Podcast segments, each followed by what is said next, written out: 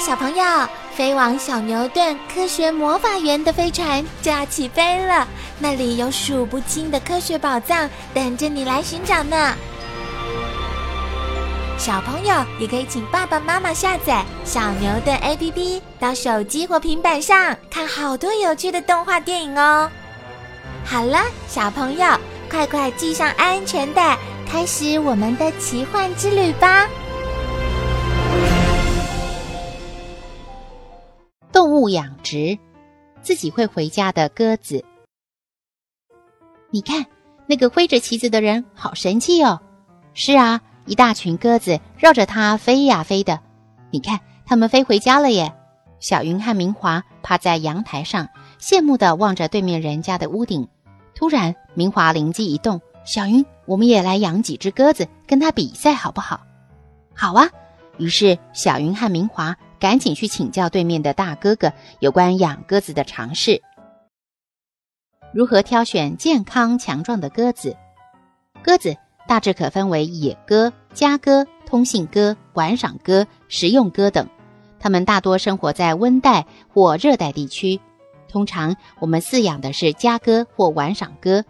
在饲养前，我们该怎么去挑选一只健康强壮的鸽子呢？给鸽子一个舒适的家，鸽舍最好盖在屋顶上，远离噪音的干扰。通常大的鸽舍中要用木板隔成许多方格，每个方格放进一个皿巢，可以住一对鸽子。记得要天天打扫鸽舍，保持鸽舍的清洁、通风、干燥，而且又让鸽子有足够的活动空间。雄鸽、雌鸽轮流孵卵。到了繁殖时期，雄鸽和雌鸽交配过后，它们就要开始筑巢了。这时要找来一些像火柴棒大的枯枝、枯草，放进鸽舍里去，让它们自己在鸣巢中筑巢。不久，雌鸽便在巢中产下了卵，然后由雄鸽和雌鸽轮流孵卵。过了十六天到十八天后，雏鸽就会啄破卵壳，探出头来了。同心协力，哺育雏鸽。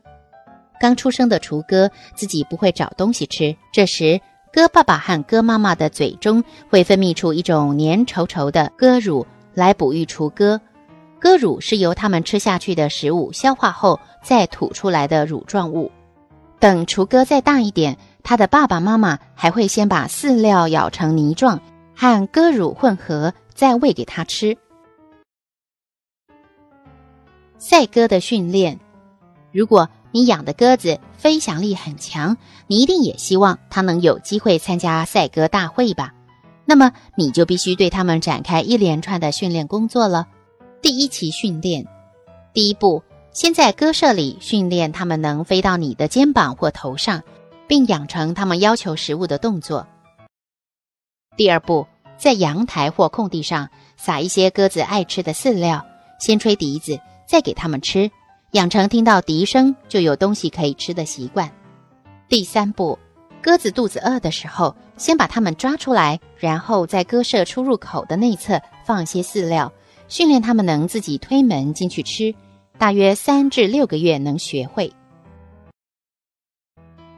第二期训练，第一步，把鸽子放到空中飞，五分钟后吹笛，等它飞回来就给它东西吃。一开始选择黄昏时候。鸽子较喜欢回家，每天不断的训练，并调整训练时间。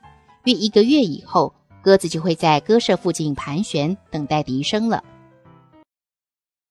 第二步，鸽舍出入口的外侧放一点饲料，内侧放多一点。等鸽子回来时，就会自动推门进去了。第三步，第一次放鸽子的时候，要托别人在离家五百到一千公尺远的地方放飞。